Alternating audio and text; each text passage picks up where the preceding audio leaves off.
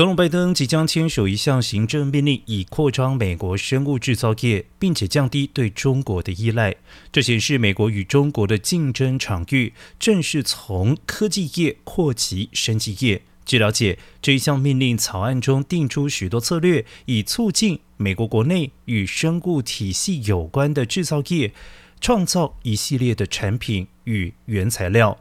范围涵盖新药品、人体组织。生物燃料以及食物，至于所需的资金将从何而来，目前还不清楚。